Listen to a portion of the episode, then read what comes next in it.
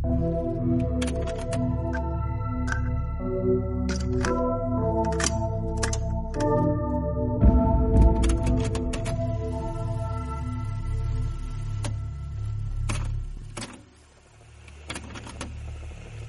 y bienvenidos a La Faca al Filo del Cine. Yo soy Milo y me acompaña Matías Parman. ¿Cómo va? Hola, ¿qué tal? Acá, con calor, para que ocultarlo. Ambientes transpirados. Eh, también tenemos a Dere. ¿Cómo va eso? Hola, ¿cómo andan? Acá, no sé, con un poco de calor. Feliz porque ayer volví a jugar al fútbol después de dos o tres décadas, así que estoy muy feliz. Décadas, Dere, ¿está bien? No, no jugaba hace más de un año. Y fue muy bueno porque ¿En me en el equipo ahí porque le faltaba uno y viste cuando te metés de cara dura. Y bueno, Claro, claro. Fuiste de aguatero y terminaste ahí titu- titular. Bueno, y también tenemos a Bache. ¿Cómo estás? Bien, feliz, feliz. Ayer me, me informaron que me voy a vacunar. Soy- ¿Cómo? Que me voy a, a vacunar. ¿En de serio? Sí, Bien sí. ahí. No soy Claro, los inferior. ancianos tenían prioridad. Bueno, ¿De verdad te van a vacunar? Eh, sí, sí, dentro Sí, de poco. a las personas de más de semanas. 65 hay que vacunarlas. Nada, quiero hacer un chiste con vacunación, pero no puedo. Buenísimo, tal vez en la semana que viene o la otra te escuchamos hablando ruso acá en, en el podcast. Claro. Uh, ya que hablamos de vacunas, yo me anoté a un ensayo clínico. Así me dan una vacuna experimental. No, ¿de qué? ¿Sobre qué. ¿De COVID? ¿Para qué va a ser? Nah, yo me la rejuego, no me importa nada. Matarme no me va a matar. El problema es que no, no sirva, pero bueno. Yo creo que si en la infancia comimos fulbito, estamos curados ya, no, no pasa. Sobrevivimos. El Pero fulbito de maní es lo más grande que hay. Sí, ya está descontinuado, ¿viste? Porque tenía muchas No. grasas trans. No, Tenía una cantidad anormal y lo tuvieron que No. sacar. Peligroso. la pero si lo comés se sentía el gusto a químico. Pero bueno, era parte del combo, la mística. Mejor no me vacuno. Este mundo no tiene sentido sin fulbito. Sabes que se pueden conseguir por Mercado Libre, ¿eh? No digas nada que te pasé la data, pero se consigue. Es dudosa precedencia, pero se consigue. Eh, bueno, asumo que estamos todos bajo, bajo techo en el día de hoy soleado y quería comentarles que hay otro tipo de personajes que, que tampoco salen durante estos días así con mucho sol. ¿Saben quiénes son? Eh, No. Los góticos. También. Hay un, un par de grupos que no salen los días Los de sol. otakus. También. Los que juegan al LOL. Pero esos no salen nunca ya. Ah, Más específico, pongámonos. Uy, no Tiro- sé. Tiro más adivinando si quieren. Salen de noche, duermen de día, Los auténticos decadentes. antes de que se desvirtúe toda la adivinanza, estamos hablando de, de los vampiros, señores y señores. Ese va a ser el tema de hoy. Así que creo que Parman tenía muchas, muchas ganas de introducirlo. Sí, unas ganas bárbaras. Porque soy un gran fanático de las películas de vampiros, como todos saben. Me llamaron y me dijeron, che, vamos a hablar de vampiros. ¿Querés ser el invitado? Sí, como no. Soy el Carlita de los vampiros. No, en realidad no vi tantas películas de vampiros, pero en un momento sí me interesaban mucho y después me dejaron de interesar. Y creo que es culpa de Crepúsculo. Pobre Crepúsculo, pero eh, vieron que cuando te gusta algo y después se vuelve muy popular y ya medio que se desvirtúa y ya como que perdés ese- eso. O sea, no porque Crepúsculo haya hecho algo, pasa lo mismo con los zombies, por ejemplo. Yo era muy fanático de los zombies, hasta que aparece Walking Dead, que de hecho me gusta de Walking Dead, pero ya todo tenía zombies y decís, bueno, ¿Ustedes siguieron viendo The Walking Dead? yo sí, yo sí, un ¿Estás al día? sí. No, no. Yo me colgué en la temporada 6. Eh, mejoró. Eh, ¿Sí? cambiaron de... Hicieron como, bueno, acá no pasó nada, nos hacemos los boludos. Y medio que ahora está mejor. Eh, tienen villanos buenos. No sé, está, está entretenida por lo menos. Que antes ese era el problema, era muy aburrida. Sí, no sé, yo hasta me gustaba igual, pero si se pone mejor, pero la sigo. La primera temporada, esos seis capítulos, son increíbles. Que consigue el caballo, que se queda atrapado ahí. No, pobre Sí. caballo, se lo comió ya. No, Hijos de puta. cansa en paz. pero no nos pongamos veganos pues tenemos que hablar de vampiros. Claro. Y antes acá... pero no, ¿no son ¿Cómo? veganos los vampiros? Si comen humanos, ¿no son veganos? No. Es que en realidad no comen. Bueno, No. se entiende. Mm. Claro, es verdad. No son especistas, por lo menos. Claro. Claro, eso era. esa. Sí, sí. Pero... Eco-friendly. antes de que empiece este podcast estábamos hablando eh, por qué la gente mira películas de vampiros y creo que no pudimos responder la pregunta. Y supongo que no, porque cada película de vampiros funciona de manera distinta. O sea, no todos los vampiros son iguales. Cada uno tiene como sus reglas. Si bien hay como ciertas reglas, ponerle los vampiros más conservadores, no pueden entrar a la casa si no los invitas. Tienen esto de que no les puedes poner la cruz en la cara, tampoco pueden tocar la luz del sol, ni les puedes dar un... si, ah, si les clavas una estaca en el corazón, lo matás. Claro, ¿qué más? El ajo, también el, el ajo el espejo, que no se reflejan. Claro, pero hay películas que ignoran eso. Y no sé, después tenemos vampiros fantasiosos, vuelvo a Crepúsculo, que pueden salir a la luz del día. Dice que si le tira ¿Cómo? pulvito de maní, eh, los mata. Es verdad. Un collar de pulvito de maní te ahuyenta a todos los vampiros. Pero bueno, lo que yo sí noto que tienen bastantes películas y productos de vampiros en común es el tema de, lo sexual ahí censurado. Y me parece que es una buena forma de hacer una película que eh, no sea censurada y que tenga sexo sin que lo tenga. Porque no sé si habrán notado que siempre que van a morder a la mujer, primero que lo hacen en el cuello. Porque de todos los lugares que lo podrían hacer, lo hacen en el cuello. Y la mina siempre tiene como una reacción de placer que se parece mucho a la de un orgasmo. Discúlpenme la palabra a esta noche. De hecho, no sé si vieron videos de eh, del maestro del cine de vampiros de YouTube, eh, Juan Carlos Clemente. ¿No lo conocen? Yo sí. No. Lo vi eh, por Noelia. ¿Cómo se llama? Noelia Custodio. Es. Yo lo vi por mi primo, pero mi primo lo vio por Noelia Custodio, así que voy a decir que lo vi por Noelia Custodio. Bien. Eh, pero es un señor que invita a actrices que parecen actrices de películas porno. Hace un, corto donde le invita a la casa y le muerde el cuello. Esos son todos los cortos. Y es gracioso porque cada corto tiene su excusa. ¿Cómo llega esta mujer a la casa? Y una, no sé, una está viendo un Mercado Libre anuncio y le dice, ¿quiere ser inmortal? Y ella dice, y bueno, sí, ¿por qué no? Y va y le muerde el cuello. Después otra pierde una llave y le dice, usted tiene mi llave. Sí, bueno, entra a la casa y le muerde el cuello. Así todos los cortos. Y es buenísimo, porque uno capaz que dura 15 minutos, otros 3, no, es genial. Pero lo que choca al ver a este señor es esto, el componente sexual. Es como que el señor encontró el hueco legal. No solo puede manosear mujeres, sino que lo sube a YouTube y gana plata, pues claro, no es sexual directamente. Y para mí ahí está el principal atractivo de los vampiros. Se puede hablar de, lo sexual sin hablar de lo sexual. De hecho, bueno, vuelvo a Crepúsculo, pues es como el, ejemplo paradigmático de esta época. Lo de morder a, la chica eh, es prácticamente una alegoría, una metáfora de esperar hasta el matrimonio. Por eso, porque uno ve el Crepúsculo y dice, si te da superpoderes, puedes salir a la luz del día, ¿qué, ¿cuál es el problema? Dice, no, voy a perder el alma. ¿Para qué la quiero? Tengo poderes, estúpido. Puedo ir a cortarle la garganta, no sé. Bueno, mañana me enojo con, con la reta. Ah, sí, chao, le corto la garganta. ¿Y quién me va a venir a decir algo? Nadie. Bueno, sí, otros vampiros, pero no importa. Así que no sé si alguien quiere seguir eh, hablando del tema. No, yo me acuerdo que había preguntado sobre como algo más histórico del tema de los vampiros. La cosa es que no tengo tanta data como para saber si esta parte sexual estuvo desde el comienzo de, de la aparición de los vampiros en el cine. ¿Alguno sabe? O sea, yo ubico a Nosferatu y eso no tenía mucho sexual. Pero no sé si Drácula u otras cosas tenían ahí esa referencia. No quería hablar tanto, pero justo eh, cosa, Nosferatu la había visto en la facultad y había leído un par de ensayos. Y ahí es como que tenía mucho que ver con el clima de época en Europa que era justo previo al nazismo y como que había toda una cuestión con las ratas y la peste negra. Es como que, y aparte, si ven, por ejemplo, Drácula, Drácula película, ¿no? La primera.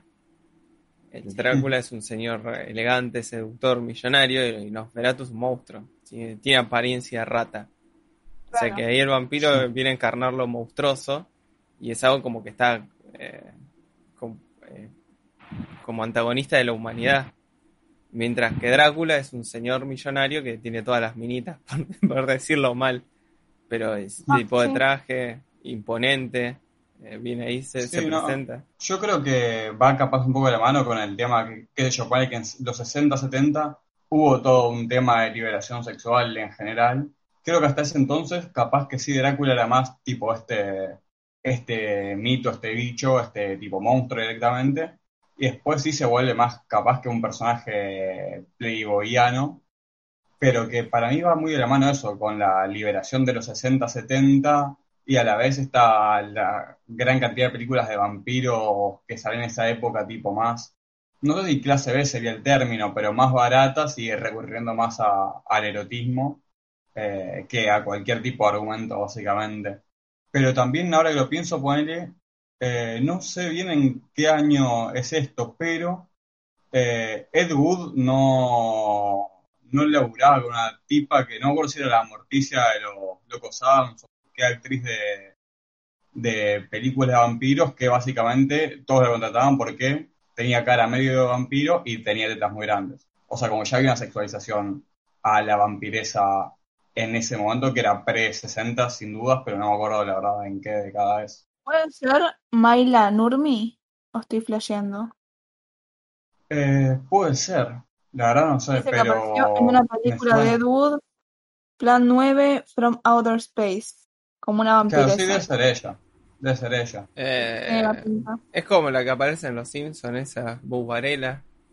Pero esa es una referencia a Elvira, a Mistress of the Dark.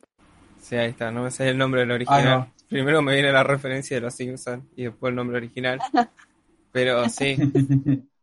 Claro, pues ella es Ria, es Elvira, no es eh, Morticia, o capaz también es Morticia, pero era Elvira en, cuando la pegué, por eso labora con el pero eso, o sea, y ella, bueno, era una vampiresa igual, pero capaz la figura de, de el vampiro todavía no estaba tan de la mano con este erotismo que tiene, porque no sé, de, de los 60 para acá, hay muy pocas películas que no hayan ido por ese lado, de hecho, como que en general cuando un vampiro, así, vampiro con todas letras, aparece, va por ese lado. Pasa lo mismo con las películas de Aliens. Creo que siempre las películas de Alien representan algo distinto.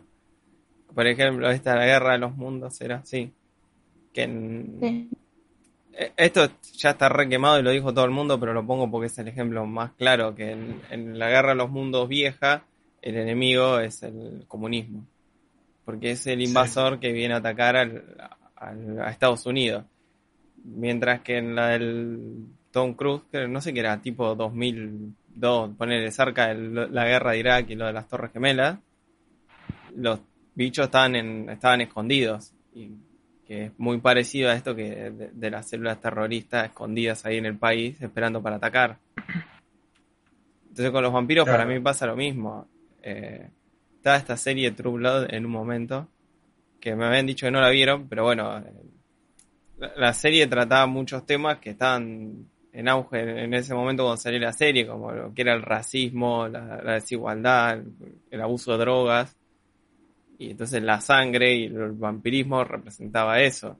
Por aparte era una serie que estaba, estaba ubicada en el sur de Estados Unidos, donde estaba todo este tema de la esclavitud. Y bueno, había personajes afrodescendientes conviviendo con vampiros. Y estaba la cosa esta de clase y la tensión racial constante. Y más allá de lo sexual. Entonces por eso a mí me parece que es difícil hablar de, de de qué tratan las películas de vampiros, porque justamente para mí lo que hace cada autor que agarra una película de vampiros es medio como interpretarla para la época. Sí, eh... igual para mí lo de los aliens siempre va de la mano de, invasión. O sea, puede ser interior, exterior, eh, lo que sea, pero yo creo que capaz eh, sí hay más una unidad, como que capaz es una reinterpretación dependiendo del contexto, pero para mí en general siempre va por una invasión de, de lo otro Sí, o, el encuentro con el desconocido como en Arrival, de la película lo puedo bombardear, no, esperá a Estados Unidos. Ya lo puedo bombardear, no, esperá a Estados Unidos. yo creo que así puedo resumir la película. Eh, yo fuera de, de aire decía que el vampiro de Drácula como que englobaba un montón de cosas como el, miedo a lo pagano o el satanista y también el, el hecho este de, los pueblitos estos de Inglaterra que el dueño de la tierra venía a desvirgar a la, a la mujer antes de que se case también lo, la cuestión esta de, de, los, de los muertos.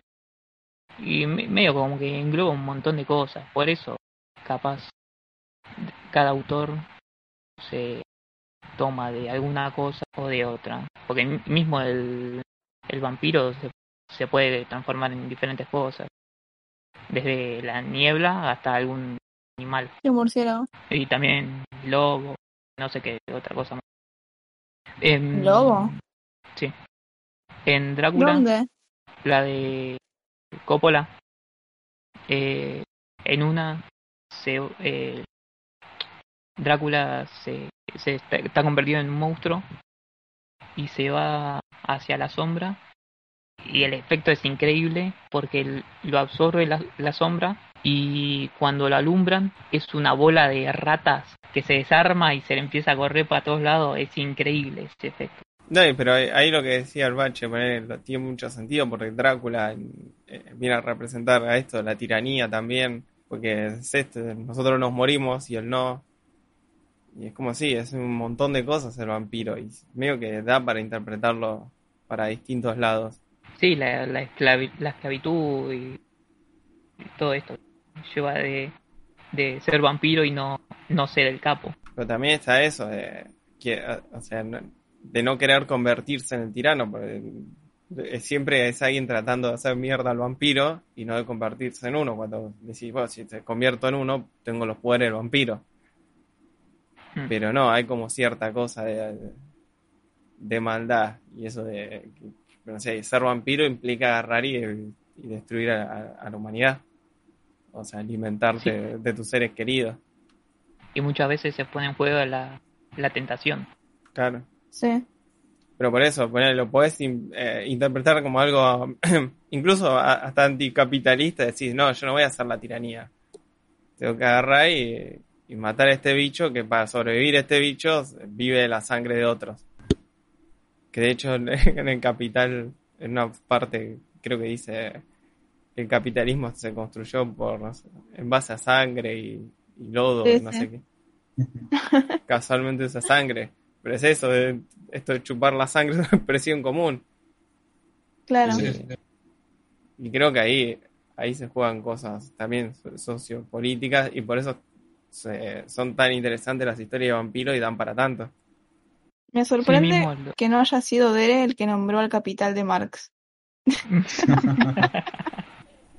Lento. sigamos. Es el calor, es el calor.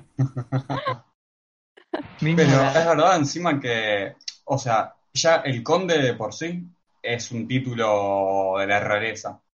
Claro. Y yo creo que si nos ponemos así, no sé la verdad de cuándo data el primer mito de vampiro, pero probablemente sea algo eh, medieval. A ver, Hmm. voy a googlear para no decir cualquier cosa, pero súper veo una analogía posible, tanto en, en, digamos, realeza, monarquía, después feudalismo, y bueno, si lo extendemos a la actualidad del capitalismo, como que por todos los sistemas, siempre el, el vampiro va a tener las mismas características que el explotador. Y, y esto lo que dice el Bache, por ejemplo, si no me equivoco, era de la época del señor feudal, el dueño de las tierras que, que iba a cogerse las pibitas o... eh, bueno, eso, ya el, el título del conde es algo más de, de la monarquía previa al feudalismo y como decía Barman, eh, hoy en día también se puede seguir con la misma analogía. Sí, pero... a ver, Oh, perdón. eh, no, sí, sí, habrá que estoy googleando Ah. esto. No, que tiene sentido lo que decís porque el- la figura del vampiro la puedes pensar como la, la burguesía. Vos se puso re zurdo esto. Pero la, Pero la- sino Marx. la burguesía en su momento es la que se opone a la iglesia. Pues la iglesia hace lo que quería hasta que aparecen los burgueses y le dicen, no, pero no, acá somos nosotros también una gente de poder. Entonces Drácula, Claro, sí. siendo un conde, representa eso, el poder del burgués, pero también lo opuesto a, a la iglesia. Porque el tipo de ¿Por una qué cruz a la iglesia? Ah, claro. O sea, el- Pasa que... o sea, es lo, sigue siendo lo pagano, porque es el ser sin alma que vive de la sangre de los demás. Y no me parece casual que justo la cruz sea lo que espanta al tipo. Claro. Mm.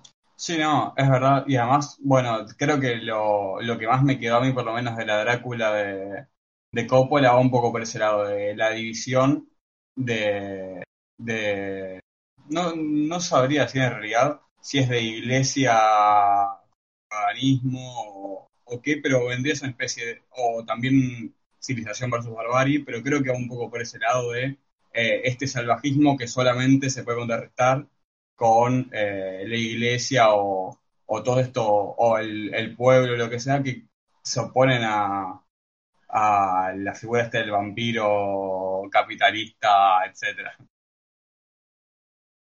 Y acá no se dice del siglo XVII, pero me parece extraño. Yo creo que viene de antes.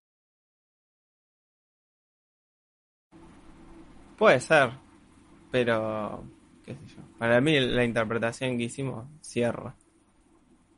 Es importante. Sí, igual hay pelis y pelis de vampiros, tipo, están las que son esta, esta pelea de esta forma y también está la pelea entre los propios clanes dentro de, del movimiento vampírico. Eh, ¿Vampírico o vampiresco? Bueno, eso. Vampiresco, Eh, pero no sé si existe vampírico. bueno, eso.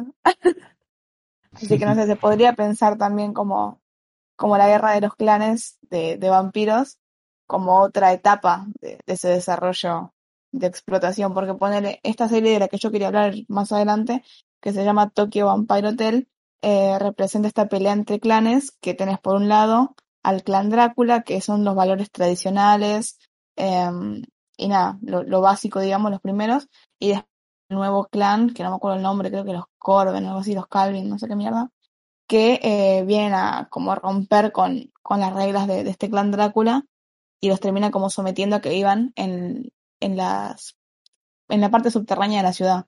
Entonces como que hay cierta pelea de clanes y de lo moderno y lo tradicional dentro de esta propia primera ruptura, si se quiere. Así que ahí se complejiza un toque más. Mm. Ah, yo les tengo un datazo. El datazo del bache de, de la fecha. ¿Saben por qué le los mata el ajo? No. Porque el ajo mata lo- los bichos. Onda, si tenés parásitos, Ah, sí. comes ajo. No, datazo. Ah, y el espejo también. Ah, ¿por qué el espejo? Porque el No es que lo mata. Pero, claro, es una. como una analogía, si se quiere. Eh, Bart se podía ver en el espejo cuando vende su alma. ¿Cómo? Bart Eh, se sí, podía ver en el que sí. espejo. Ah, flashé entonces. Es como que los vampiros no soportan su verdadera imagen, que su verdadera imagen sería su alma, que sería como un monstruo. Y por eso como que no, no dejan ver su verdadera forma. Y después eh, eh, todas las otras cosas que son como súper religiosas. Agua bendita, las cruces. Claro, sí es verdad. ¿Y el sol? Y el sol porque...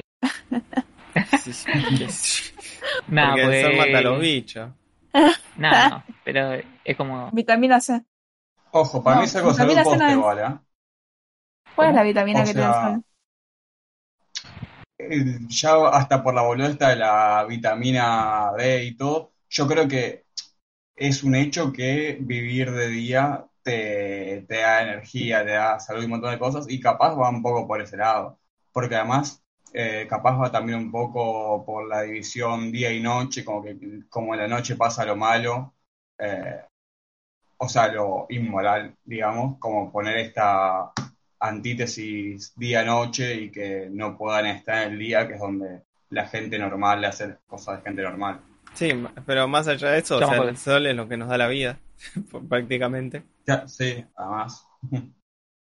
Eh, creo que eh, Jesús nació a las 3 de la tarde y las 3 de la mañana son la hora del diablo o algo así.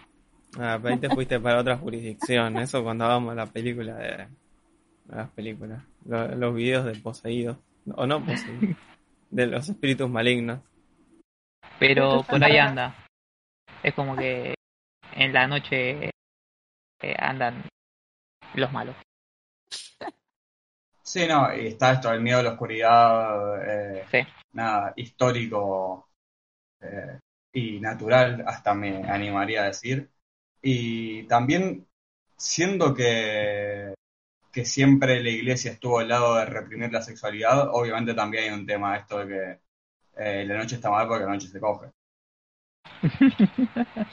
¿Por qué a la noche solamente?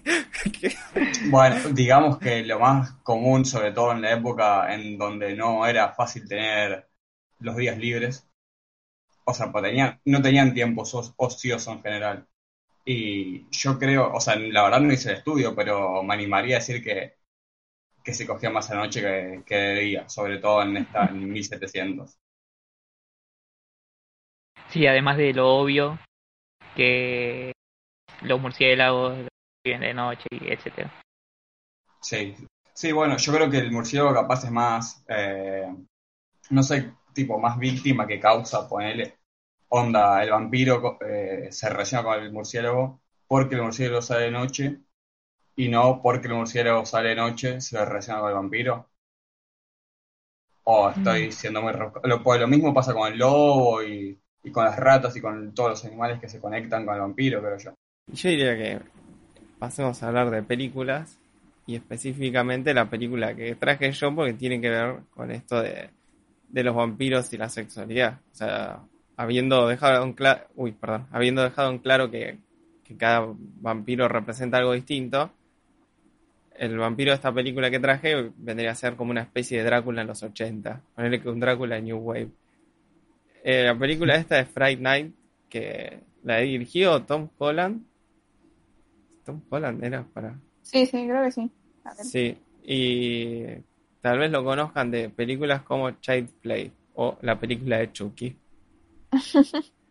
y hizo una película medio rara. Voy a pasar a explicar por qué. No me acuerdo si dije el nombre de la película. Y lo dijiste, lo dijiste. Ah, listo. Eh, es una película medio rara porque lo que hace es, no sé, yo la, imaginé así, estaba hablando Tom Holland con otro y le dijo, tengo una gana de hacer una remake de la, no sé, de la ventana indiscreta y el otro le dice, y si la mezclamos con Drácula, dale, y hicieron eso, una mezcla de, de Drácula con la ventana indiscreta, porque la película se va a tratar de que un pibe vive en su casa así tranquilo, tiene una novia y un día mirando por la ventana ve que el vecino empieza a matar. Va, ve que el vecino está en algo raro. Y él llega a la conclusión de que el vecino es un vampiro. Porque, dato no menor, Fright Night es el nombre de la película, pero también es el nombre de un programa de vampiros que mira este pibe. O sea, que como que el pibe es un fanático de los vampiros y mira un programa medio raro de un viejo que cuenta historias de vampiros. Es rara esa parte. Pero ¿por qué digo que es rara? Porque la película parece que tiene una intencionalidad, pero después pierde esa intencionalidad y se vuelve muy incómoda de ver. Porque hay toda una cuestión sexual que está interesante. Porque la película va a empezar con que el pibe está queriendo tener sexo con su novia y la mina le dice no, hay que esperar. Y le dice, "Eh, es muy poco deconstruido el chico, claro. Dice, no, no, ah", porque como que se le hace un berrinche y como el clásico, "Bueno, no, no entregas porque no me amás, y ella se pone ahí y dice, no, tenés razón, tengo que entregar. Y cuando están justo por, por tener relaciones sexuales, el pibe va y va a ver al vecino, no sé bien por qué, pero le sale como un impulso de ir a ver al vecino este que es el vampiro.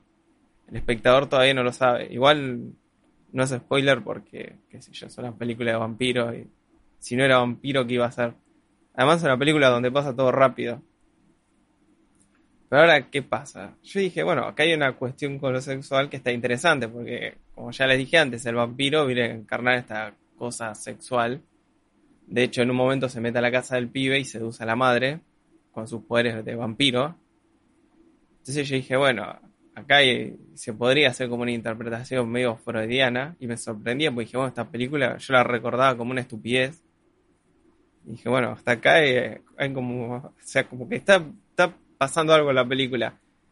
Y acá sí va a haber un spoiler, pero sin el spoiler no les puedo contar lo que a mí me incomodó y lo, lamento. Es una película de hace como 20, 30 años, ya fue.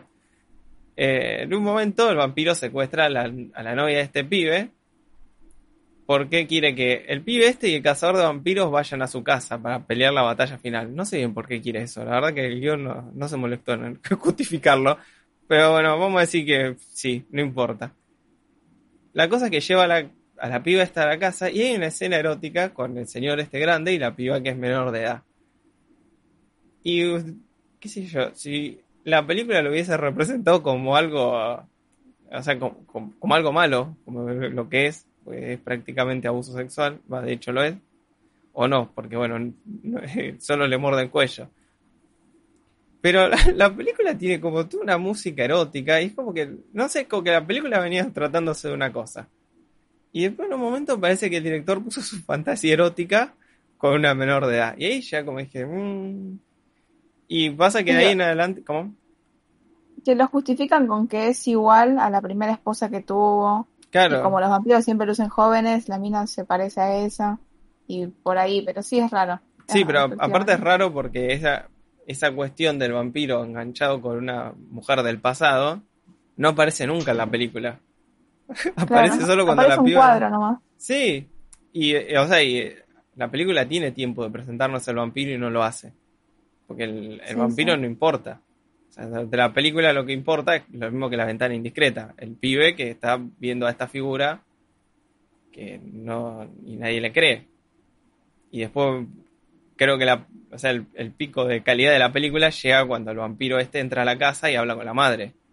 Ahí es como creo que la película lle- llega como al pico, que dice, bueno, hay una figura maligna que nadie le cree al pibe y que justo se va a meter con la madre y se va a meter de forma sexual. O sea, si lo puede agarrar, o sea, lo puedes agarrar y hacer una interpretación freudiana o lo que quieras de eso, y estaría correcta. Pero después, cuando empieza la fantasía erótica del director, es como que la película eh, incluso deja de ser interesante, porque no sé, hay un pibe que se llama Maligno, datazo. Su nombre en la película es Maligno. Y no sé, ese se convierte en vampiro. Hay una escena larguísima de ese pibe peleando contra el cazador. Uy, le pegué el micrófono. Hay una escena larguísima del pibe este peleando contra el cazador de vampiros. Que no, no- o sea, no tiene nada que ver porque son personajes que estaban ahí de secundarios. Y no sé, como que. O sea, de que el tipo llega. De que, de que el vampiro ve a la madre, empieza otra película de menor calidad. Y bueno, más allá de ser de menor calidad, empieza a tener estas cosas que son muy incómodas de ver, porque no... O sea, entiendo dónde iba la película, pero medio que anula todo, porque ¿qué te vas sentir eh, empatía por este tipo que está secuestrando a menores de edad? Pues también está cómo se muestran las cosas, pues lo podría mostrar como algo, no sé, como, como algo horroroso, y no, si me pone una balada sexy ochentosa, estás haciendo lo opuesto a mostrar que lo que está pasando es malo. Y no sé. Yo la había visto hace. hace no tanto. Y no la, recordaba, no la recordaba tan turbia en ese sentido. Capaz que no le presté atención en su momento. Y ahora como que estaba más, más atento a, a estas cuestiones más simbólicas. Pero sí, es como que fue raro. Rescato eso, lo, del principio de la película, que me parece estar re bien logrado. Y, y cómo el vampiro se muestra imponente, que es esto que hablábamos del, del seductor.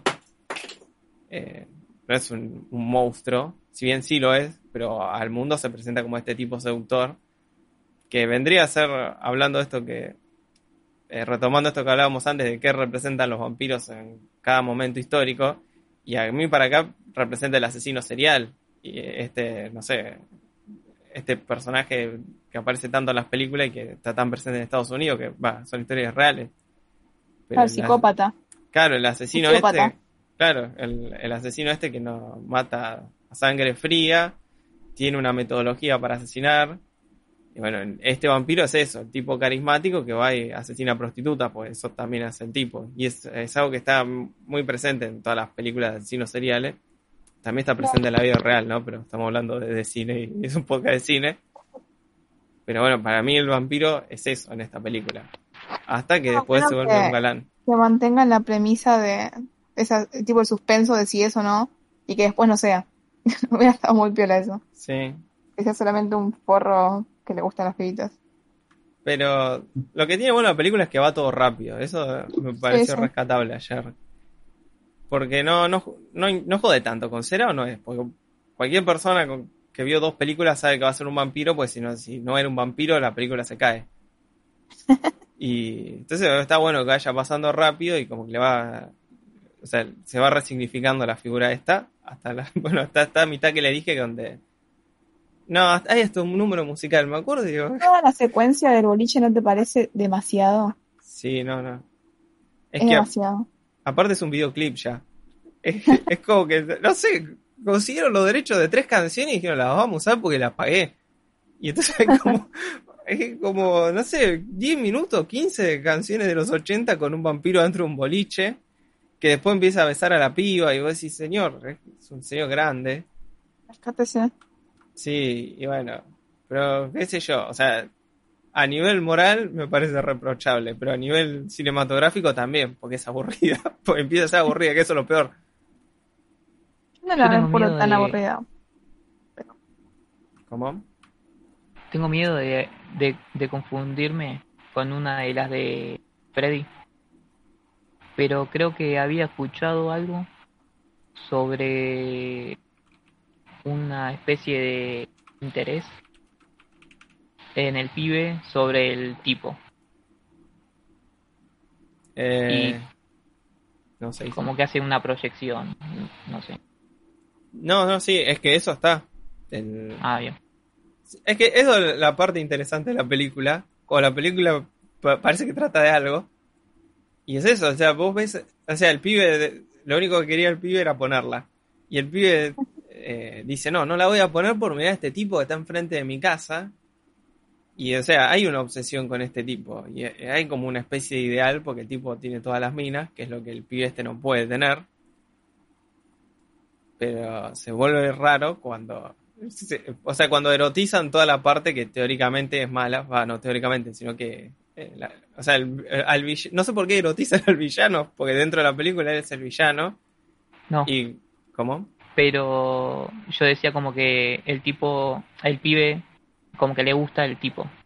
Ah, sí, sí, eh. Eh, eso está. No, sí, por eso, es como que hay una obsesión medio rara, y, y- pero después, por eso, en la segunda mitad de la película, se vuelve una película de, bueno, tengo que ir a matar al vampiro, y tiene toda esta parte erótica extraña que no, no sé a qué venía, pero es muy rara de ver, porque aparte desentona con todo el resto de la película. O sea, Para una parte que está buena es cuando llevan al conductor del programa este raro de, de fantasía. Y el tipo no les cree que es un vampiro. Estamos Mm. ahí viendo qué hacen para mostrarle que es un vampiro sin correr peligro. Esa parte está buena. sí, sí. Es entretenido. Pero sí, o sea, como. eh, o sea, creo que es divertida. Hasta esa mitad que les dije que se, no sé qué les pasó. No sé, capaz se fue y lo dirigió otro, no, no sé. Pero bueno, por lo menos estuvo buena para verla y, y esto de ir pensando qué significan los vampiros. Por las dudas, repito, el nombre era Fright Night de 1985. Hay una remake que estaba buena. La tendría que volver a ver como para recomendárselas así con seguridad, pero a mí me ha gustado. Tiene una remake y una secuela, ¿no? O sea, Sí. está la 2 y la remake. Ok. No vi ninguna.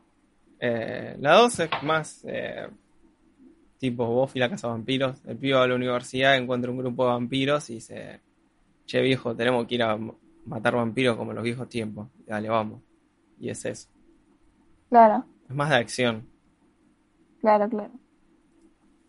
Bueno, entonces, eh, para seguir con vampiros de los 80 y 70, ahora retrocedo un par de años y me voy al 77 para hablar de Martin, el amante del terror, como le pusieron acá, eh, película de Romero, el, director de, de las películas estas, estas de zombies que creo que, que son un toque famosas. No sé si las conocen.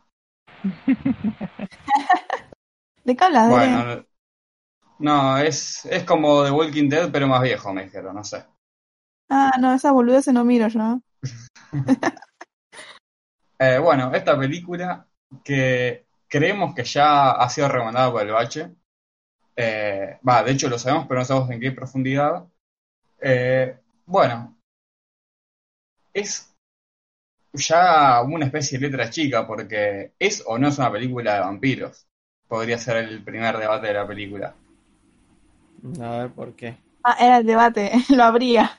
Claro, sí, no, eso está para que alguien diga es y otro diga no es y se peleen, pero bueno, si no, Eh, empiezo yo. Para mí es.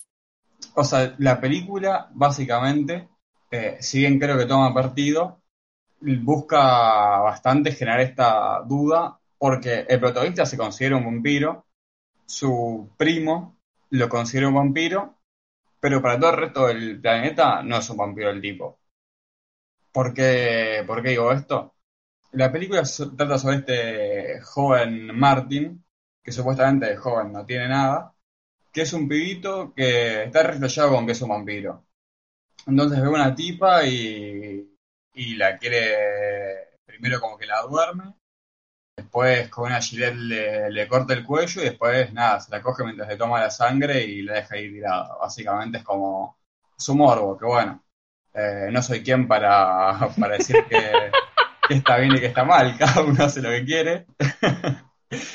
Pero bueno, el tipo tiene ese mambo.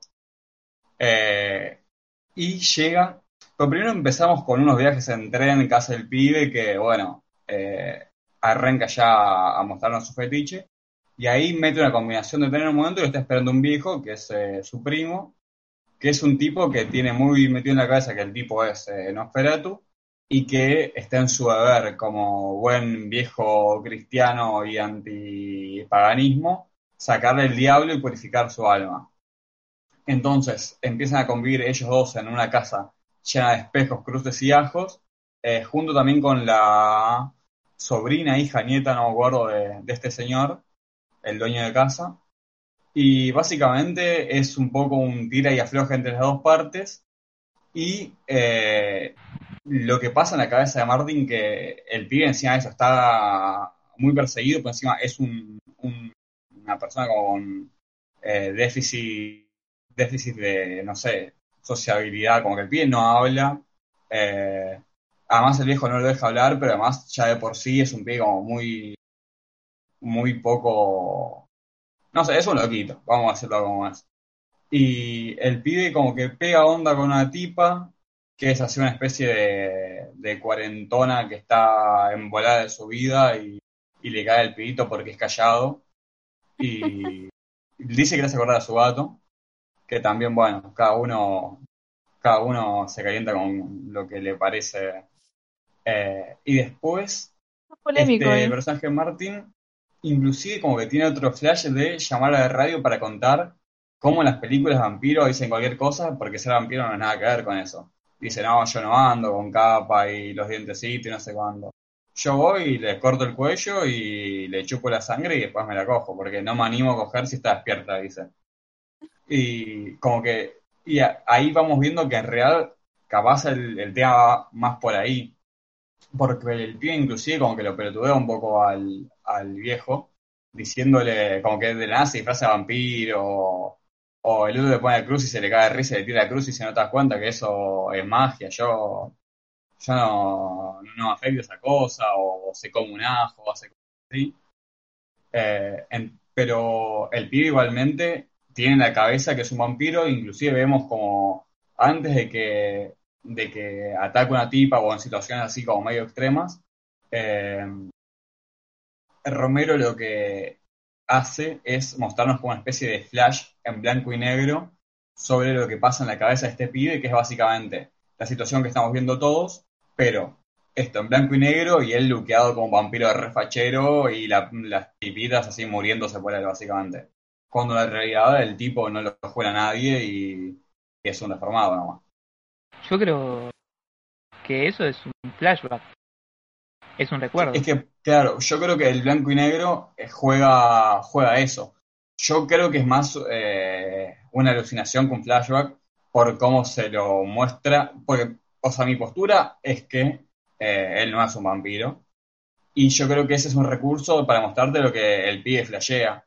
Como que él, para mí en su cabeza está que él está en un tren, así estos trenes antiguos que se iban hasta eh, Transilvania, ahí a puro vapor y en realidad está en un trencito ahí de estos chotos de los 70, 80, y el tipo cree que, va en- que entra y va a estar la mina ahí esplendorosa en la cama con vestido de seda y no sé cuánto esperándolo, y él entra ahí refachero con una capa, con todo, en realidad la tipa está ahí con dos productos de crema en la cara en el baño y el pibe entra y, y hay medio cualquiera esperando atrás de la puerta. Y otra O cosa sea, por que... eso yo creo que no toma postura, o, o capaz sí toma postura, pero como que siempre mantiene dudas si es o no vampiro él, y creo que, que va por ese lado, o sea, puede ser tranquilamente un flashback como un, un delirio del pibe este. Otra cosa que capaz no, no, no se dice, pero en este viaje que hace Martin al principio, como que viene medio que escapando de otra situación. Y este tío como que es primo, ¿no? Sí, primo, es verdad. Eh, lo agarra y lo acobija y medio como si fuese un drogadicto que se viene mandando cagada, le dice, bueno, yo te voy a sacar el recto Sí. Claro. y le y se la dice yo te saco el diablo o te mato. Y bueno y y le dice y si te mandas una te mato no hay otra. Sí, no, y es verdad lo que decís eh, en cuanto a posificación, porque va muy por el lado de, que al pibe, bueno, más allá de la abstinencia que tiene, que eso se puede ligar directamente con, con cualquier adicción, es verdad que tiene una cuestión, más allá también de lo sexual que está súper presente, tiene una cuestión así medio de, de que está yendo a una especie de granja para rehabilitarse el pibe. Porque está muy, o sea, también por el personaje, al ser medio, medio pelotudo, eh, es medio vegetal el pie. Entonces vos lo ves así como, como muy frito, como tranquilamente podría ser un tipo de rehabilitación con todos los delirios de, no sé, abstinencia. Tiene un nombre médico más copado que abstinencia, ¿no? Tipo síndrome de abstinencia generalizada, voy a decir, porque suena mejor. Como todos esos, ¿Por qué esos generalizada? delirios. ¿Cómo, cómo? ¿Por qué generalizada? Y no sé, fue muy general. Bueno, es, puede ser que, que el personaje inclusive esté delirando porque está, está abandonando cierta práctica fuerte. como en, en True Detective decís que tenía alucinaciones Puede ser. No, no me acuerdo bien igual lo que estás diciendo, pero puede ser que vaya por ahí. La vi hace demasiado y me acuerdo menos lo que me gustaría eh, no nada Ross era eh, Matthew McConaughey Sí, Rusty. este nada veía cosas se le movían Claro, las no, paredes eh, ¿Pero era ex marquero, o sea, ex eh, drogadicto o simplemente estaba medio pirado él? No me acordaba de eso. No, no, como era eh, un infiltrado, eh, como que tuvo que probar las drogas que, que manejaba la banda esa. Ah, Terminaba afectado. Es verdad, es verdad. Bueno, sí, te banco eso, ¿no? Puede ser que, que vaya un poco por ese lado. Obviamente como sobreinterpretando porque es algo que, que no se ve en la película, pero Hmm. tranquilamente podría ser. No, o sea, argumentalmente no me acuerdo bien dónde quedé, pero querés que sigamos... Va, vos tenés algo así más para, para decir, porque yo la verdad no sé si... Que el final es el mejor final de la historia. Mira, el final es muy interesante además, porque previo al final, que, es una genialidad, eh, digamos que su relación con esta cuarentona eh, pega un giro que me parece muy interesante. ¿Qué significa ese giro para él y qué significa ese giro para ella? Eh, creo que hay un poco también esto de, de reflejar estos pueblos, como ya dije en el podcast pasado, si no me equivoco, estos pueblos que quedaron viejos básicamente y cómo toda juventud es como algo súper requerido porque es una innovación, como algo de frescura en una vida tan monótona y envolante, y cómo a su vez eh, los personajes jóvenes se quieren tomar el palo porque la primita, bueno, la eh, hija o nieta sobrina, no acuerdo qué, del primo de, de Martin, es una piba que se está, se quiere ir a la mierda porque dice yo no banco más de este viejo choto hablándome de, de la maldición de los vampiros en este pueblo, en mi familia y tal cosa y tal otra. Y la verdad yo cuando pueda me voy a la ciudad porque este pueblo me tiene la bola por el piso. Y creo que si bien eh, no es tampoco el foco principal de la película, hay bastante eso. Eh, inclusive como el vampiro tiene esto de la juventud eterna, y cómo este pueblo está en las antípodas de la juventud, eterna, porque esos son todos personajes viejos que, que sufren la vejez y el, el primo del tipo pone labura en un localcito y van las viejas al lugar a decir, ¿y qué onda? ¿Cuándo viene un empleo nuevo? Y dice, no, sí, ahora viene mi sobrino, no, mi primo. Y dice, no hubo otro hijo choto más en el pueblo, ¿no? Como que están re, re estas bolas de, de la vejez y en cierto sentido el vampirismo se puede decir que es una forma de escapar de, de esta vejez de los pueblos y ya de por sí del, del concepto de vejez que, que tanto miedo, rechazo o lo que sea genera. A mí me, me parece este que escapa la prima, ¿es? Eh, es que no me acuerdo qué relación tenía ella con el viejo. Vamos a decirle que la prima. Dale. Que la prima esta eh, prefiere irse con el tipo este, que medio que la boludea, que no sé qué, eh, Sí. en vez de quedarse ahí en el pueblo. Y que eh, la otra mujer se siente como atrapada el matrimonio ese perdido, prefiere suicidarse en vez de, de seguir ahí.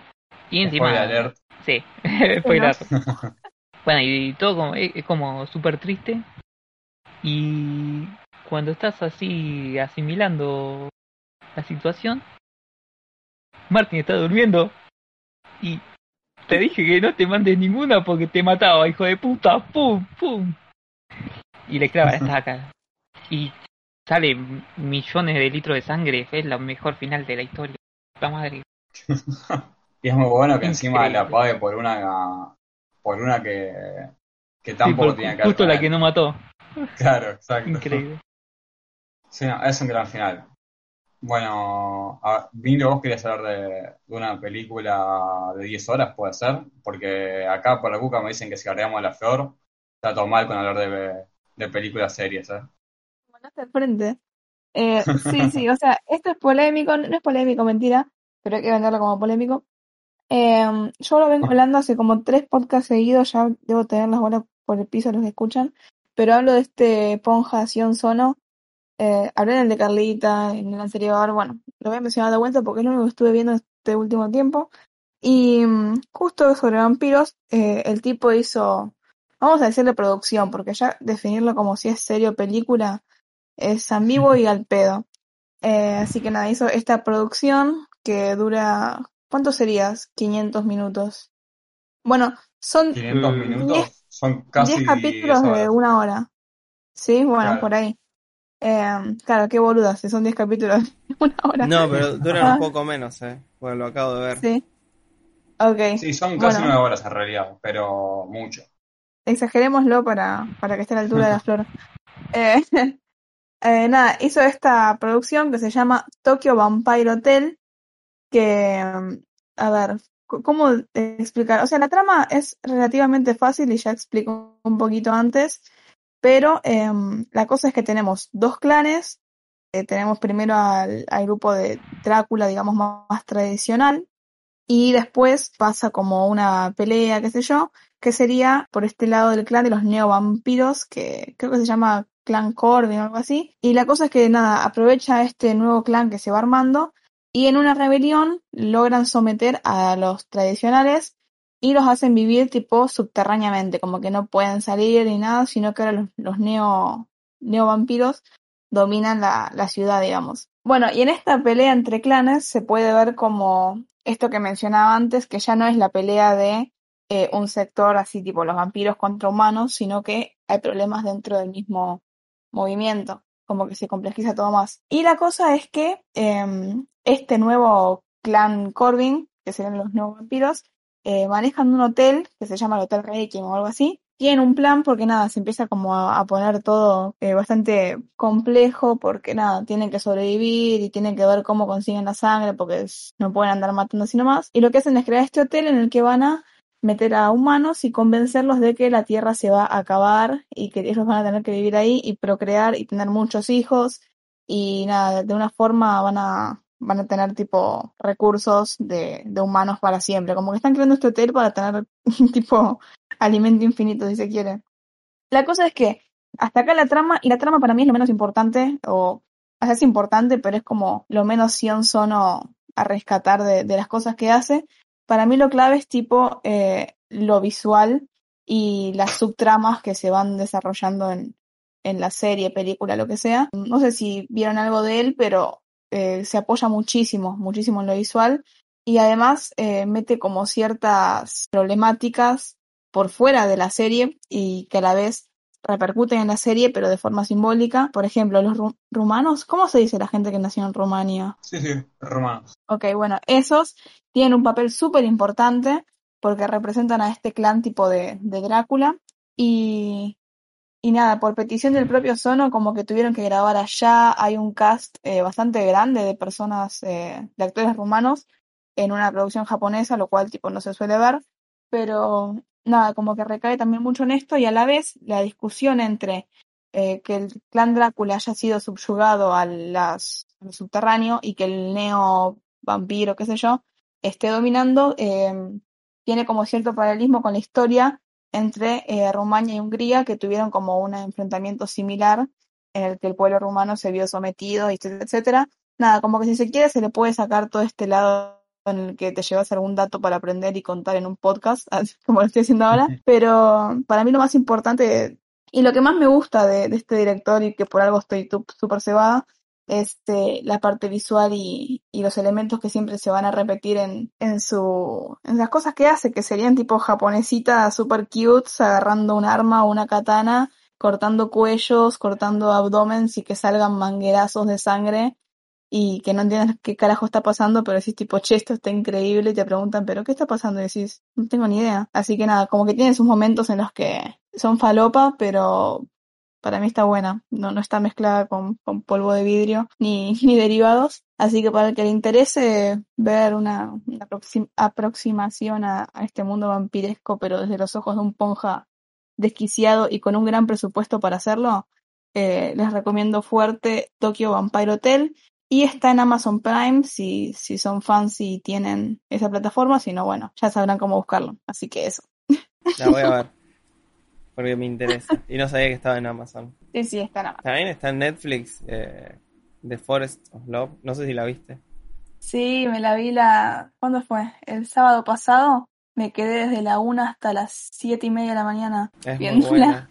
Está muy buena. Sí, sí, creo que igual es de mis menos favoritas de Sono, pero está muy buena igual. Sí, sí, me re gusta. Es flashera. Y bueno, el cast, o sea, viste, no sé si estuviste viendo otras cosas de Sono, pero suele repetir los actores. Protagonista, viste el tipo este, el virgen que no la pone y la quiere poner.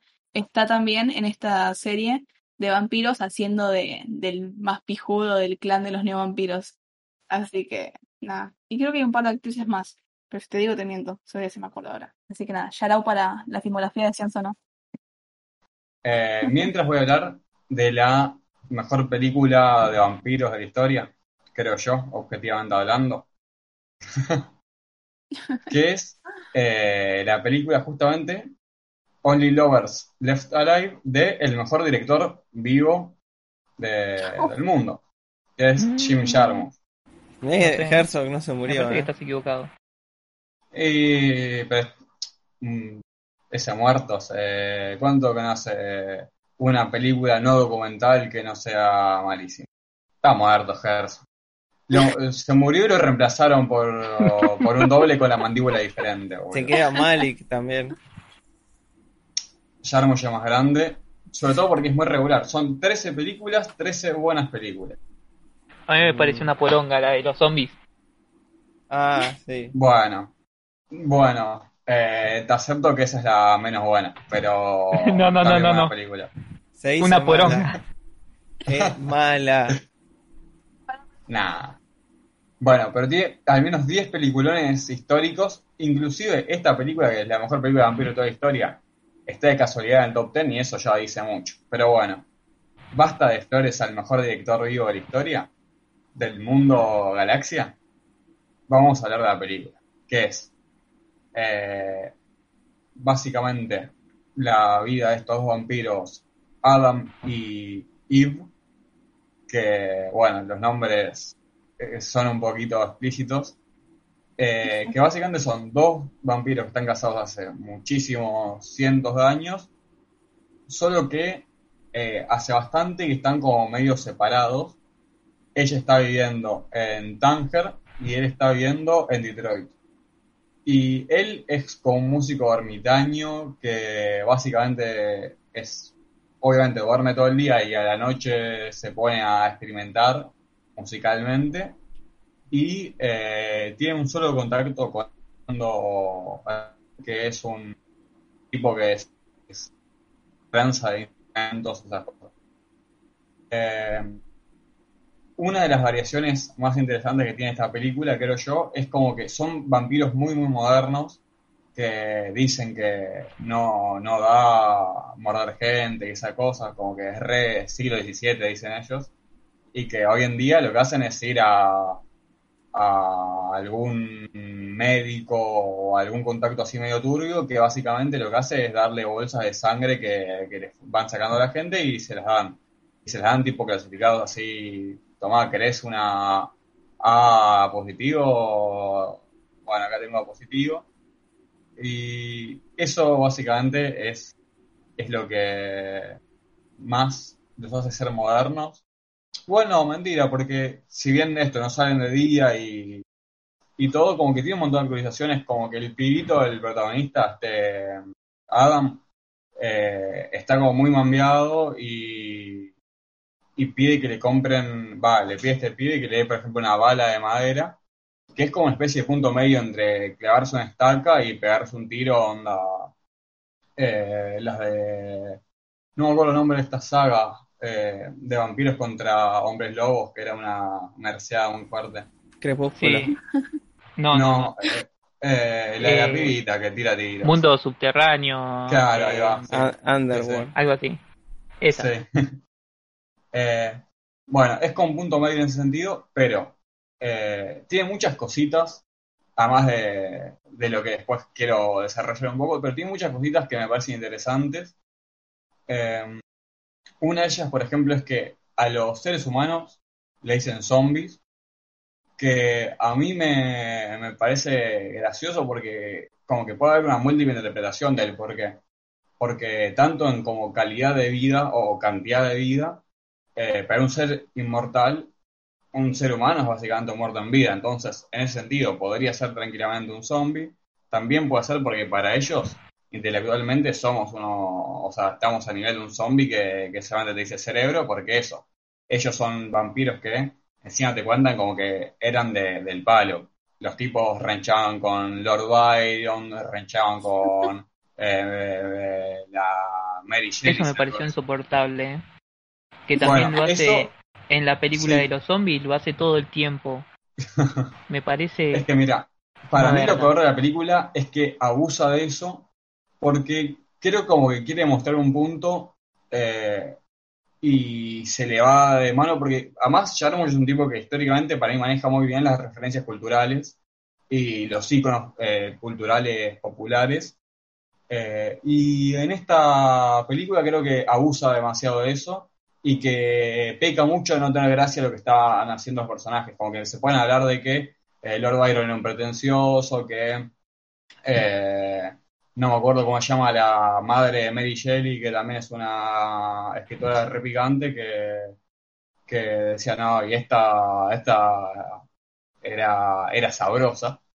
Eh, y como que son comentarios que no son graciosos, o capaz que sí, pero medio que desvían un poco y caen mucho en eso. Pero por otro lado, eh, uno de los personajes que son amigos de estos vampiros es Marlowe, y es muy gracioso porque ahí sí el chiste de que Marlowe recontra caliente porque dice que el cabeza de Shakespeare eh, fue el que se llevó todo el crédito por todo lo que escribió él, me parece súper divertido porque la teoría de que Marlowe le escribía a Shakespeare, o sea que varias obras de Shakespeare en realidad son de Marlowe, eh, es como supercultura popular y me parece que está metido muy orgánicamente y que tiene sentido que, que el personaje sienta eso, porque por ejemplo, por otro lado tenemos a, al protagonista este que eh, dice que escribió, ayudó a un montón de músicos en la historia de la humanidad. Y ponele, él cuenta que, que le escribió una, el adagio de no sé qué obra a, Schubert, si no me equivoco, es. Como que tiene un montón de referencias a artistas medio de culto. Y es eso, como para es para mostrar que los vampiros eran del palo de culto y que por eso eh, le tiraban palitos a, a grosos o, te decían diferentes cosas de tipo como súper... Además, como que todos tienen la misma línea de artista maldito eh, o cosas así, como que son todos o que murieron jóvenes o que eran depresivos o que eh, fueron opacados por otro, como que todos estos personajes eh, claramente tiene una- un paralelismo con estos vampiros que tienen que vivir a la sombra porque básicamente no pueden salir a la luz. Ellos son los autores intelectuales de básicamente todas las obras notables de la humanidad de, no sé, 1500 para acá, ponele que mencionan. Eh, y bueno, esto, hay un mundito de zombies, de zombies, no, perdón, de vampiros. No son solo ellos dos, está este Marlowe, también está eh, la hermanita de, de Eve, que se llama Ava, que, que es como todo lo contrario a ellos, que ellos son como muy rescatados, odian a la sociedad básicamente, pues están hablando todo el tiempo de cómo, cómo el ser humano cae siempre en la misma y cómo siempre la van cagando más y cómo dentro de pocos años se van a morir todos. Y nada, odian a la humanidad, por eso están como muy en las suyas, encerrados y tomando sangre listo. Y por otro lado tienes esta Ava, que la piba quiere salir a, a la jodita, sale a la jodita y se agarra un pibe y, y lo muerde, como que muy, muy sacadita y que no pega nada con, con esto. Por encima, obviamente hay como un paralelismo con, con la adicción y los yonkis, y como que ellos son unos tranquis que, que nada, les agarra abstinencia y tienen que tomar sangre, y pero esta pibita es tipo, quiere sangre todo el tiempo. Eh, Creo que, y, sí. que hace como un paralelismo entre ser snob y ser depresivo.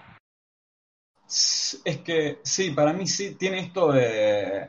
O sea, como que jode con que ellos son eh, artistas, eh, así como que se dan de recapos, pero que son los depres, que esto, que están todo el tiempo diciendo que la humanidad se va a la mierda, que no sé cuánto.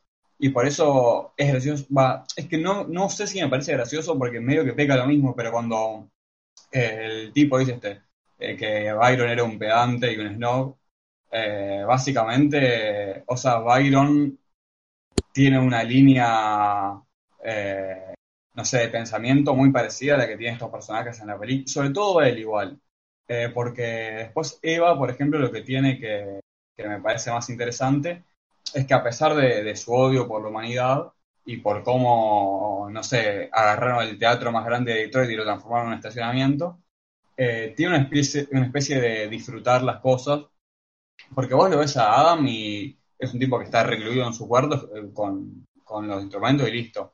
En cambio, la otra como que dice salir un toque, pues después ella va a Detroit y se pone a dar vueltas por el auto y ella como que quiere conocer. Y ella como que a pesar de, de ser inmortal y de haber vivido todo esto y haber conocido a la gente que conoció y todo, se sigue interesando por las cosas. O sea, la vida como que le, sigue generando algo. Ella sale al patio y hay unos honguitos y dice, uh, no, mira estos hongos, tremendo, ¿qué hacen estos hongos acá? No puede ser, si no es época de hongos, mirá, mirá. Y le habla de los hongos resacadita, y otro dice, sí. Y, y el tipo está en eso, o sea, por eso el tipo se quiere dar un, un, no sé, un tiro esta bala de madera que le puede atravesar el corazón y como que no se anima todavía, pero está en esta de el depre, el, el medio artista malito, básicamente. Y ella como que está en este punto medio de que sigue siendo medio una snob, eh, una pedante, una tipa que detesta la humanidad y dice todo lo que está mal, pero sin embargo, eh, como que sigue teniendo cierta ilusión por, por el mundo, por eso. Yo creo que acá surgen como de esta película, se pueden sacar como muy, muchas cositas que a mí de lo que más me copa de Jarmusch, que es como una, una película capaz o, o, con cortos medio boludos, que vos capaz decís, nada, la gracia es que son graciosos, en realidad como que te tira centritos para que vos puedas, no sé, hacer un montón de cosas. Y yo creo que vale, plantea unas cosas que, que plantea acá, es esto, al ser inmortal, eh, como que dejas de, pierdes pierde sentido el, esto de hay que vivir el momento. Porque los momentos como que pierden su unicidad al tener tantas vidas, por así decir. Entonces, eh, creo que, que, en cierto sentido, si uno se pone a pensarlo desde el otro lado, desde nosotros seres mortales, es que la gracia, por así decir, de que la vida sea finita, es que uno está obligado a salir a, a disfrutar el momento, a, a pasarla bien y no a encerrarse a tocar la guitarra como un boludo y tener un solo amigo.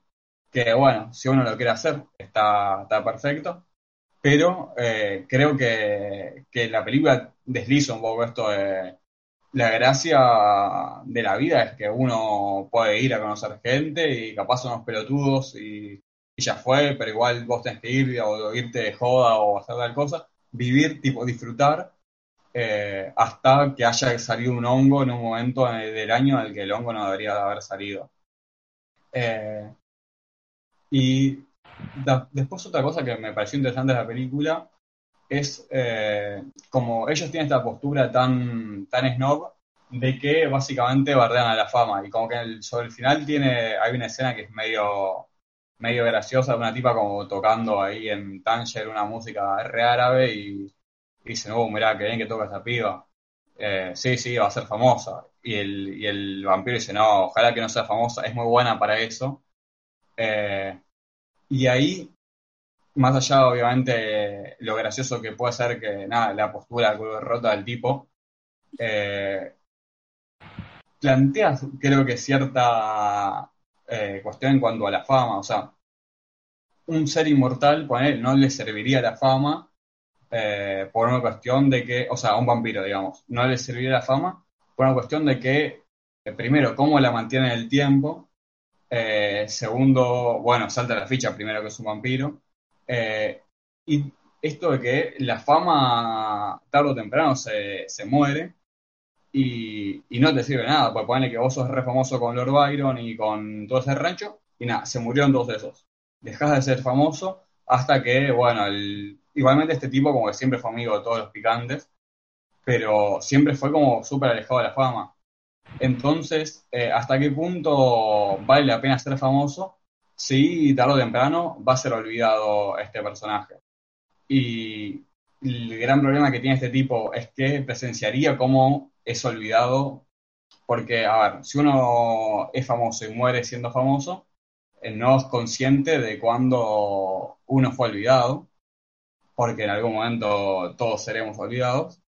Y este, este personaje sí, tendría como, para mí, inclusive cuenta como una maldición muy fuerte esto de ser testigo de cómo llegaste a una fama tan grande que no se pueda sostener, porque, no sé, yo siento que lo famoso, si fuiste famoso y la, la, Martín Pepa, vos tuviste que dar la mano, estuviste en la final, eras el tipo de los 15 kilos de lechuga, después estás presentando un programa a las 2 de la mañana de completar la palabra con letras, y debe ser fuerte.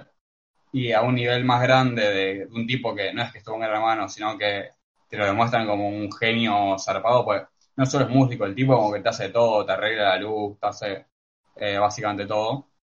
Entonces siento que, que hay un, una, no sé si bajada de línea, pero una reflexión sobre la fama y su insignificancia.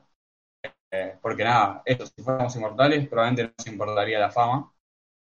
O, va, no sé, capaz que sí, pero bueno, yo lo que interpreté es eso y lo que coincido es eso.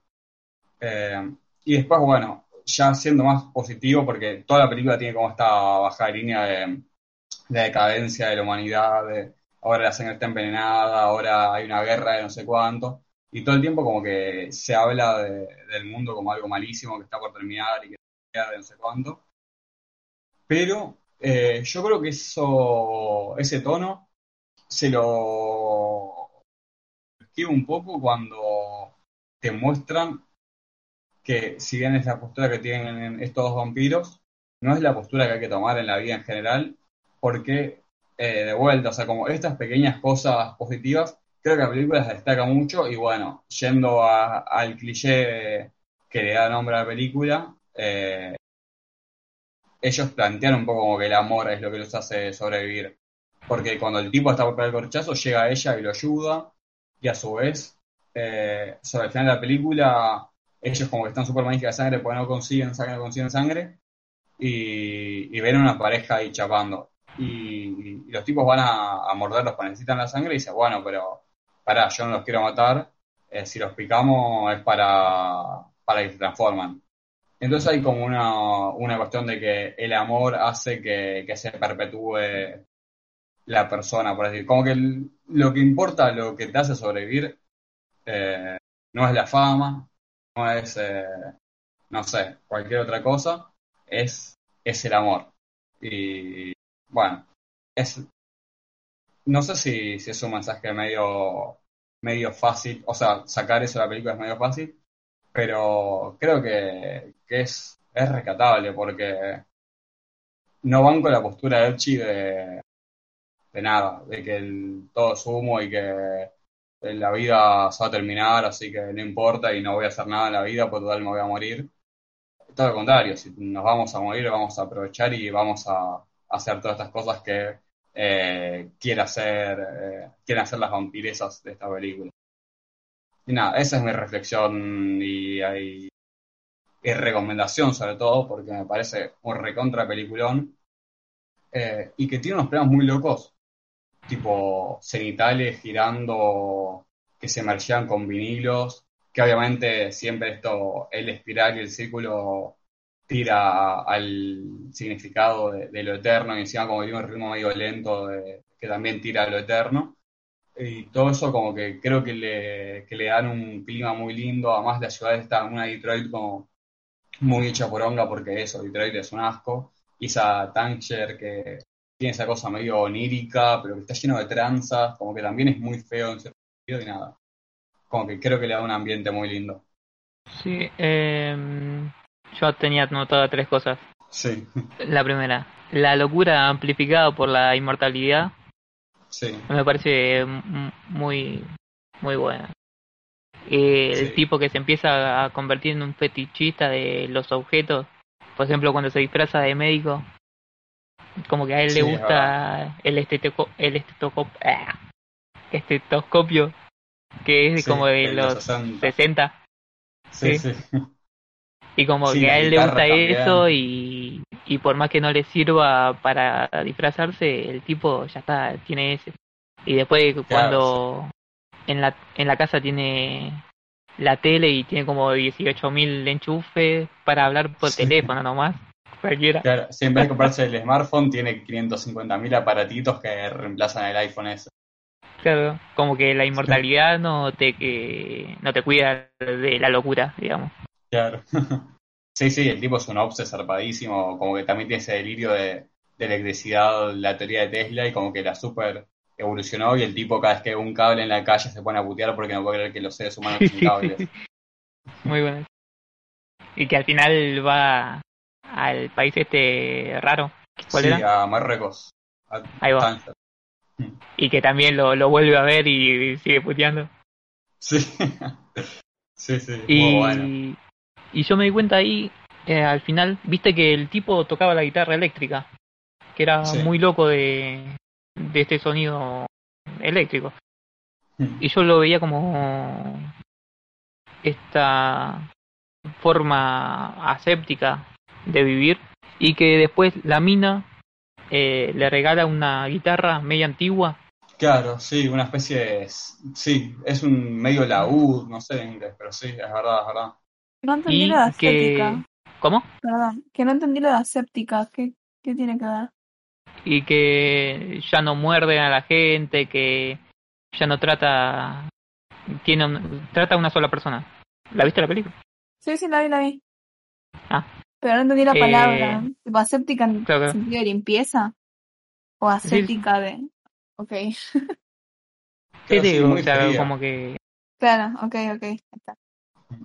este y co- como que siempre busca estar también limpio de de sensaciones o de de esto que bueno que es la vida que la eh, la sociedad y todo esto que mismo al principio el que cae el tip el amigo este que le dice eh, pisé barro no sé qué también significando la suciedad que significa para él eh, este tipo un humano Claro, sí. Sí, no, y es muy gracioso, una de las guitarras que le da es tipo muy blanca con no sé qué material, y el tipo Claro. dice, ah, es como la tabla, o sea, la frase que usa es una expresión que existe, si no me equivoco, pero es tipo limpia como tabla de inodoro, y, y es tipo una cosa muy blanca que, o sea, como que remite mucho a eso. Y después, eh, como, como decía el bache, la, la guitarra lanzó al final, eso esta madera que es como muy densa, muy espesa, eh, que es inclusive con la que habían fabricado la bala con la que el pibe se iba a pegar el tiro en el corazón. Mm. Y bueno sí, es verdad. y a mitad de película, ponele, muestran uno de los temas que hace él y es así con guitarra eléctrica. Y al final, eh, después del concierto este que ve, eh, al terminar toda la, la película, pone en pantalla negra y hay un dúo entre estas dos guitarras. Ah, no sé verdad. si... Ahí va. Que Sí, también verdad, significaría esto de como ensuciarse y morder a la, a la pareja esta para Mm. seguir viviendo. Y lo de los hongos eh, me parece medio eh, anti-cambio climático, como la otra de los zombies. Ah, mira, no lo había pensado, pero es verdad, es verdad. Puede haber que, puede ser que haya un poco de eso. Igual ubicás que nada, la personaje como que se maravilla muy fácilmente. Eso me encantó, como el personaje de ella que va y, toca la guitarra y se super emociona dice, no, mira esta guitarra del 60, impresionante. Y el otro cuando muestra la guitarra dice, sí, sí, sí, Ah, sí, no, vio el recital de un tipo tocando esto, sí. Como que el tipo no que- reacciona para nada. que usan guante y, y anteojo Sí, negro. claro. Medio como Sí, que no están bueno, medio, medio con la misma idea de, de no to- tocar, no sentir.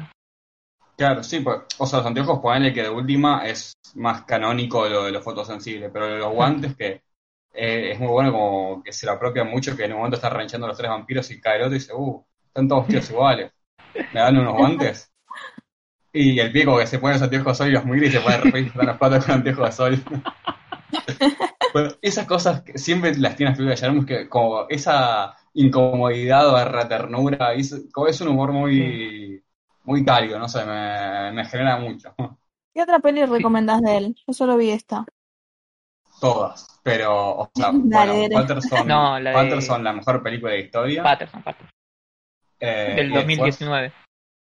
sí, ah, total. sí. Mira, de Ah, hecho, bueno. voy a hacer algo, voy a leer mi top de Jarmusch que tengo acá anotado. Hola, la. Y, y te voy La a de los decir zombies no mires. cuál es. ¿Cómo sí, se llama bueno, la de los sí. zombies que tanto dijeron? No me acuerdo. es la de los Eh, zombies. The, The Dead Don't Die. Ah, bueno. Los muertos no mueren. La de los Los muertes, los muertos no vuelven a morir o algo así. Tremendo, ok. A ver, te digo las que para mí son así súper recontra mil peliculones que, que hay que verlos sí o sí. Porque en sí, igual hay algunas que, que fija que viste, pero de repente no ubicas que son de él. Eh, bueno, Patterson, y yo soy un poco culo de roto, la 2 y la 3 que me gustan a mí son las únicas dos películas medio injunables suyas, que son The Limits of Control y Permanent Vacation. Después viene esta Dead Man, la de Johnny Depp. Mystery Train, Broken Flowers, Night on Earth, Coffee and Cigarettes, Ghost Dog, Only Lover Left Alive, Stranger Than Paradise, Down by Law y The Dead Don't Die es la última. Pero nada, si te tengo que recomendar así un par, Patterson, The Limits of Control, Permanent Vacation, Deadman, bueno, Broken, Broken Flowers es esta de Bill Murray que va buscando a, a la posible eh, madre de su hijo no reconocido. Sí. Y Night on Earth, eh, también peliculón, Series. No, es que son dos películas. Pasa la captura después de esa lista y la pongo en el video. Así queda ahí, porque tantos nombres me perdí Bueno. Dale, sí. Lo que voy a hacer es copiar el link y lo paso por Discord. ya. Buenísimo. Dale.